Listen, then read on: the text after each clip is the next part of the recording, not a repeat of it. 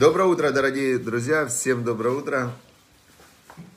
Шалом. Мы продолжаем изучать Тору. Есть такая известная, известнейшее прямо выражение, сказал Шамай. Шамай в Пертиавод, он говорит, Усе Теха Кева, сделай Тору постоянной.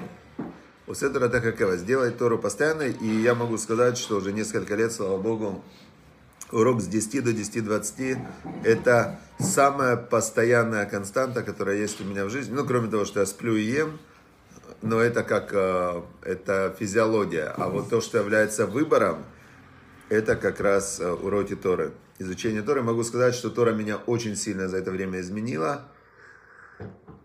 Улучшила вообще э, версия Ицхак Пентусевич. В, значит, я с 2000 года можно с 99-го, это Хазарти Бетшува, стал как бы новым, вообще Ицхаком стал в 99-м году, можно сказать. До этого я не был Ицхаком. И Пинтусевичем я не был. Я был Пинтусевич. У меня все поменялось. Как вообще, как название, знаете, название. Э, да, произошел ребрендинг. Современным языком ребрендинг. Хорошо, дорогие друзья. Значит, э, мы продолжаем изучать законы злословия. Законы злословия. Можно, может, включим этот кондиционер, чтобы прохладнее, очень жарко. Мы изучаем законы злословия, как не говорить злословия как раз, как не говорить э, плохие слова. И Здесь э, очень, здесь прямо, ну, невероятно это важно, еще раз подчеркну важность, потому что когда человек перестает говорить плохие слова внутри себя прежде всего, то есть у каждого есть внутри внутренний диалог. И в этом внутреннем диалоге человек, он его не осознает, но он как каким-то образом э, предполагает, э, что с ним будет. Он каким-то образом формулирует, например, свое состояние. Вы знаете, человека если вы понаблюдаете за своим внутренним диалогом, вот просыпаешься утром, и ты как бы должен себе сформулировать словами, сказать, что ты, как ты себя сейчас чувствуешь. Вот иногда человек проснулся, ой, плохо я себя чувствую. А зачем ты говоришь, что ты плохо себя чувствуешь? Кому ты говоришь это? То есть ты же чувствуешь, чувствуешь. Зачем тебе формулировать вот этими словами, я плохо себя чувствую? То есть ты мог бы, ну, ну лежишь и лежишь, или там стоишь и стоишь. Но человек словами внутри, он формулирует, плохо себя чувствую, хорошо, у меня болит, у меня не болит, где болит. Интересно, я когда-то изучал э, клинический гипноз, и там была такая техника, есть в Швейцарии один врач, который, у него зубная клиника, и он э, с помощью гипноза у пациентов снимает боль. И в чем заключалась его техника, да? Что вот человек говорит, у меня болит. Он говорит, давай вот не будем сейчас э, говорить, болит, не болит, а, а ты можешь понаблюдать за тем, где эта боль, э, где она заканчивается, найти ее границу, понять, какого она цвета, э, на какой она глубине. И когда человек начинал вниманием, не формулируя словами, а просто вниманием наблюдать за этой болью, она убегала. Это удивительно, ну, такой феномен, который, она просто, когда ты пытаешься ее найти конкретную, какую-то конкретику, где она, что она, где ее граница, какая она, то под вот этим вот лучом наблюдения она исчезала. Такая у него была техника. Да. Хорошо, почему? Вы знаете, это, кстати, интересно, что э, когда ты наблюдаешь, ты не наблюдаемая. То есть э, вот это самое отождествление, где находится мое я, когда ты находишься в позиции наблюдателя, то ты не твое я, самоопределение, точка вот этой вот, э, где я, оно находится отдельно от того, зачем ты наблюдаешь. И тогда, получается, выходит, и, ну, как бы, боль, она от тебя становится отдельно. Но это такая была отступление небольшое. А теперь давайте, э, сегодня у нас тема «Не злословь о человеке перед его родственниками». Тема очень важная про родственные отношения, потому что если мы проследим всю историю человечества, то она была, с этой точки зрения, в этом ракурсе очень необычная. Первые, первые родственники, которых мы встречаем в Торе, это были Адам и Хава, муж и жена. Это родственники, да, то есть они э, прилепится человек к своей жене, станут они одной плотью. Хава вообще была из Адама, то есть она была часть его. И потом, э, значит, происходит у них ситуация, когда, э, когда Змей предложил Хаве покушать, муж ей говорил не кушай, она поступила так, как ей сказал вот этот змей. А змей это как раз зло, вот это вот внешнее зло, от которого идет все лашонара, злой язык, это все от змея идет, да. И этот змей, он Хаве сказал, говорит, а, Бог не разрешил, то есть он начал с лошонара, Бог не разрешил вам от всех деревьев кушать. Она говорит, нет, нам все Бог разрешил. А вот от этого дерева Бог вам не разрешил. Боится он, что вы станете как, а, как он. И он, значит, э, поэтому вам запретил. И он своим злоязычием и клеветой на, на Всевышнего, он ее уговорил, этот змей, попробовать от дерева. Она, она мужа каким-то образом уговорила, и потом происходит первая семейная сцена, разбор. Бог говорит ему, как же ты ел? А что он говорит? Это не я, говорит, это она.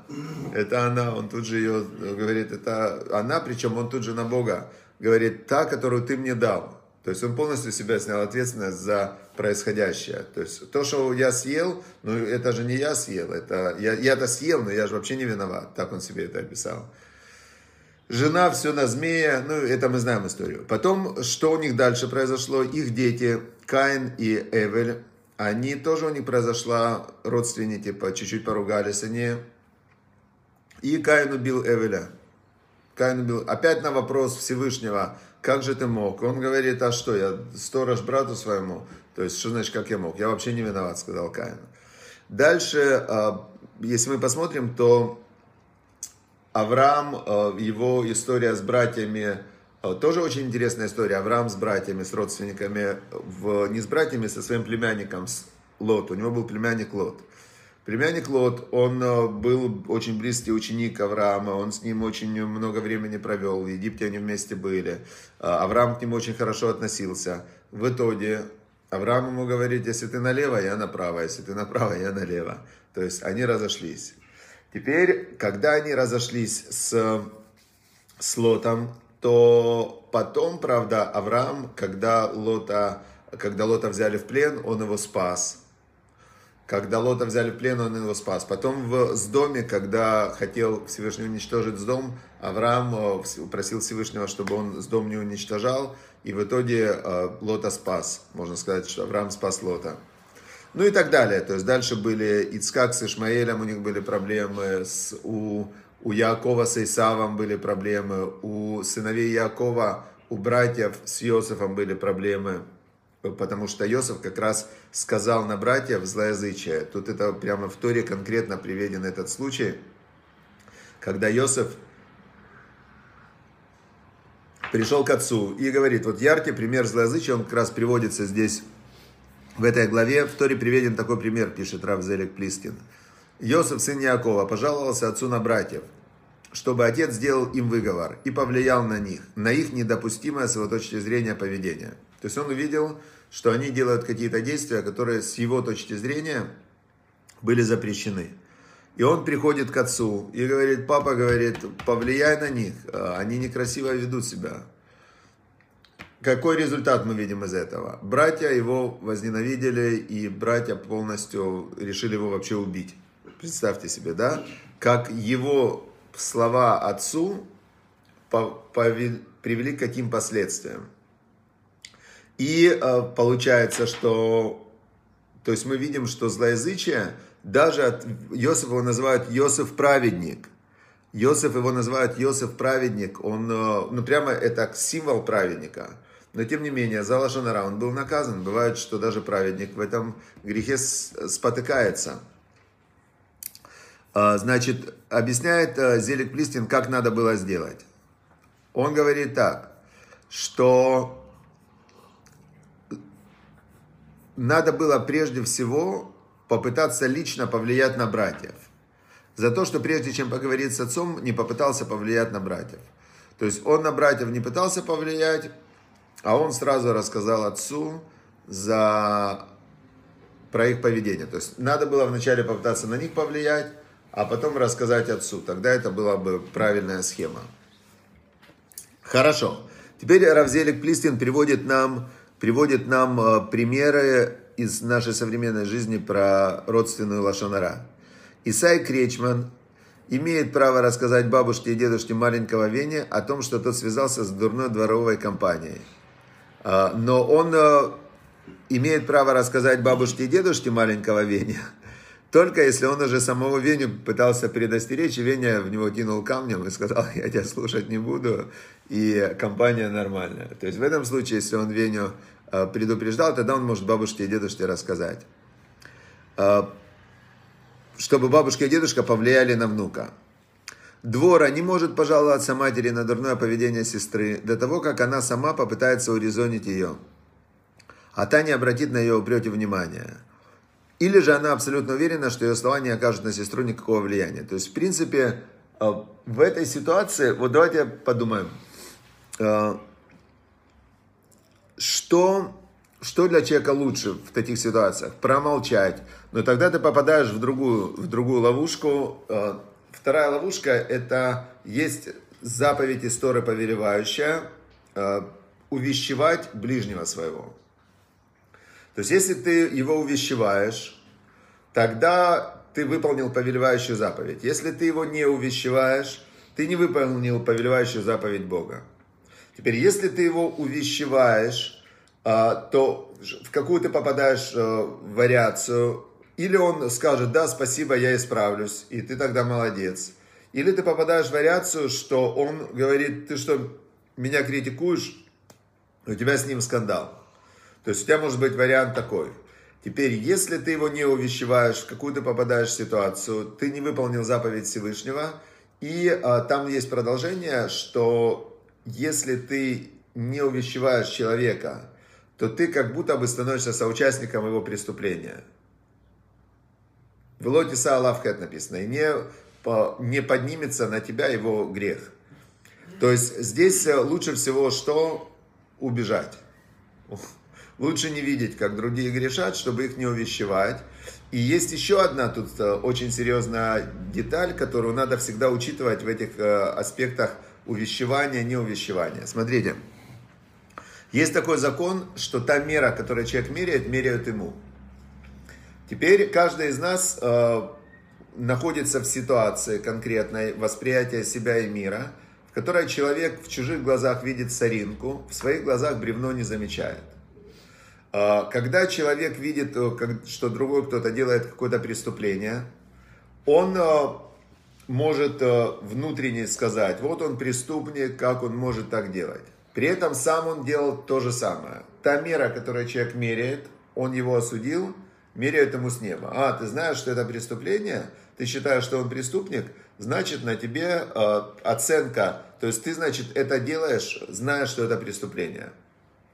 Это как э, э есть, э, ну, одна из моих любимых историй на эту тему, где виден, как работает этот закон – это история с царем Давидом и пророком, э, пророк Натан, по-моему, к нему пришел и сказал ему историю про овечку, как один богатый забрал у бедного его единственную овечку, и эта овечка, он выполнил заповедь, он э, законы гостеприимства, он гостя накормил этой овечкой, которую он украл. И он спрашивает царя Давида, как его судить? Царь Давид говорит, по Торе он должен отдать за одну овечку четыре овечки. Но, говорит, я как царь считаю, что это мало ему. Его надо за такое надо убить. И пророк Натан ему говорит, а вот это ты сейчас себя судил. Говорит, вот это ты сейчас себя судил. И рассказывает ему ситуацию с Батшевой. И он говорит, ты такой строгий судья, вот сейчас тебе за это смертная казнь. Царь Давид говорит, как, я же не знал. Там... Но он не сказал, я не знал. А поэтому мы от царя Давида учим законы раскаяния он сразу ему сказал, хата телефонеха, все, я согрешил перед тобой, и начал делать шуву, раскаиваться перед Всевышним. Он не начал э, говорить, что нет, я не знал, я не то имел в виду, я другое. Он понял, что он сейчас попал в ту ловушку, которую сам себе расставил, осудив ближнего очень резко. Поэтому вот здесь надо все эти нюансы учитывать. Когда мы смотрим на какую-то ситуацию, надо знать, что на нее действуют одновременно не, не, даже не десятки, сотни духовных законов, э, разновекторных. Как, как человек, когда сидит, на него действуют разные силы. Сила действует разных мышц, чтобы держать его в, в равновесии. Закон всемирного тяготения, какие-то там ветры дуют, э, какие-то у него внутри процессы происходят. То есть на каждую точку в мироздании действует много-много разных сил физических и духовных сил. А тем более на человека, который, а, на которого действует еще прошлое, причем не только его прошлое, которое он сам делал своими предыдущими действиями, а еще и Дилгулим, это душа приходит в этот мир часто не первый раз. И еще то, что он в тех жизнях наделал. И, а еще планы, а еще то, что про него думают люди, а еще то, что он делает для людей. То есть векторов очень-очень много. И человек, который хочет пройти эту жизнь, э, пройти эту жизнь с минимальными потерями и с максимальными достижениями, он как раз изучает Тору для того, чтобы разобраться, как эта вся система работает. Теперь э, дальше мы переходим, то есть про родственников э, нельзя говорить лошонара, злоязычие, мы это знаем. Теперь короткая история про Рава Зильбера, который был цадик, праведник, который сын Равина, сам Равин, и он знал точно, как работают все законы, и мы из его жизни, книга его воспоминаний, чтобы ты остался евреем, видим, как он поступал в разных ситуациях. И вот тут я сегодня хотел вам рассказать одну, один кусочек из этой книги и показать, чтобы мы увидели, как это работает. Значит, э, дело было так. Когда он, э, ему было тогда 16 лет, и он думал, как жить дальше. Ведь э, все закрыто, 33 год, Советский Союз, э, гонение, синагога закрыта, все закрыто. Что делать? А он хочет, у него одна цель – соблюдать заповеди. И чтобы соблюдать заповеди, есть одна из самых главных заповедей, которая является ключевой. Это шаббат, соблюдение шаббата. Значит, если он будет где-то работать, то он в шаббат, если не будет работать, то что? Тунеядец в тюрьму. То есть в Советском Союзе была самая свободная страна, в которой, если ты отказывался работать, тебя садили в тюрьму за тунеядство. То есть это как рабство такое настоящее. Да? Но при этом э, ты был свободен. И ему посоветовали, ему посоветовали, чтобы он пошел учиться. Все-таки это будет какая-то а, какая-то отсрочка будет, да, то есть когда ты учишься, ты каким-то образом в субботу можешь не писать, не нарушать шаббат. И он, значит, э, решил поступать в институт. Но чтобы поступить в институт, нужно было иметь э, аттестат. А у него аттестата не было, он в школе не учился. Но он узнал, что есть э, есть подготовительный год, подготовительный курс перед институтом. И он пошел туда, чтобы его приняли на подготовительный курс, который давал аттестат. Вот сейчас мой сын после Ешивы, ему 20 лет, он никогда не учился в школе вообще, ни одного года он не учился в школе. Но он сейчас пошел на подготовительный курс перед институтом, и за год они пройдут школьную программу. То есть тот, кто учился в Ешиве, он может за год пройти всю школьную программу за 10 лет. Значит, э, Приходит туда Рав Зильбер, а ему говорят, вы знаете, программа-то на год, люди учатся с начала года, осталось 3 месяца. А, на, на 10 месяцев написана программа, осталось всего 3. Какой смысл вас принимать? Вы не, вы не можете, ну вы не сможете, потому что за 3 месяца как вы пройдете? Он говорит, то, что опоздал к началу занятий, пришел в марте вместо сентября, это была не единственная беда. У меня не было справки о окончании школы, что я где-то хоть хотя бы учился в школе, ни одного класса. Значит, у меня не было справки, что я где-то работаю. Меня только что уволили. И нужна была бумажка о чистом социальном происхождении. А я, говорит, хорошо бы, если бы я был сын рабочего. Ладно уж, сын крестьянина, но сын равина. Шансы мои, похоже, равнялись нулю, он говорит. Но, но, чем отли... и, и это был последний год, когда в институт разрешалось поступать без школьного аттестата.